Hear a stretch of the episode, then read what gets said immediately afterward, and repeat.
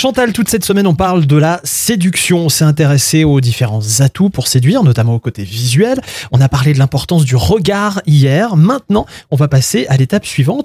On va commencer à discuter un peu. En réalité, c'est un véritable entretien d'embauche amoureux. et cet entretien d'embauche s'engage dès les premières minutes de la rencontre et peuvent mettre en péril tout le reste. Hein, si ça se passe mal, si on a l'air bébête, euh, si on ne trouve pas les mots comme on dit. Mhm. Alors, sans en avoir l'air, les mimiques, les mouvements, les intonations de la voix véhiculent de précieux renseignements et peuvent très vite être en votre faveur ou en Ou- ou votre l'inverse. défaveur. oui.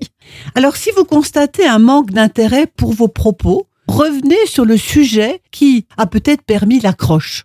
Cela vous évitera de vous égarer ou de vous dévaloriser intérieurement en disant ah ça y est c'est fini elle m'écoute plus euh, Ouais. elle n'a plus qui est- d'intérêt bah, à Ce ce qui que est je lui très compliqué aussi, c'est quand on coupe la parole. Faut faire très attention aussi à ça. Ah oui. Alors attention au désintérêt ou à l'ennui qui pointe le bout de son nez. Hein, vous, vous parlez par exemple de votre sport, Ouais. je sais pas, vous faites du foot. Ou de la bah, pêche. Ou de la pêche. Et là, on se rend compte que euh, la pêche, c'est pas puis son vous- truc. Et vous avez prévu un peu ce petit discours que vous avez rodé dans la voiture avant d'y aller. Hmm. Et ça peut être profondément ennuyeux si elle ne mange pas le poisson ou qu'elle n'aime pas la pêche.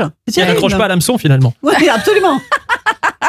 Alors, dès le démarrage, il est important d'observer des détails chez l'autre qui vous permettront de rebondir, de comprendre ses centres d'intérêt, sa manière de fonctionner. Par exemple, le magazine qu'elle a lu dans une salle d'attente, la couleur d'un vêtement, un bijou, un léger accent, un mot particulier. Le problème, c'est que les gens ne s'intéressent pas suffisamment à regarder et à écouter l'autre pendant ce temps. Donc, pour finir, ne vous concentrez pas sur votre timidité, sur votre crainte de déplaire. Concentrez-vous simplement sur l'autre. Ah bah voilà. Parce que c'est beaucoup plus naturel et ça marche beaucoup mieux. Et justement, quand on se concentre sur l'autre, on peut aborder avec lui des thèmes qui apparemment sont valorisants pour l'autre. Et Oui. c'est de ça qu'on va parler Oui. demain.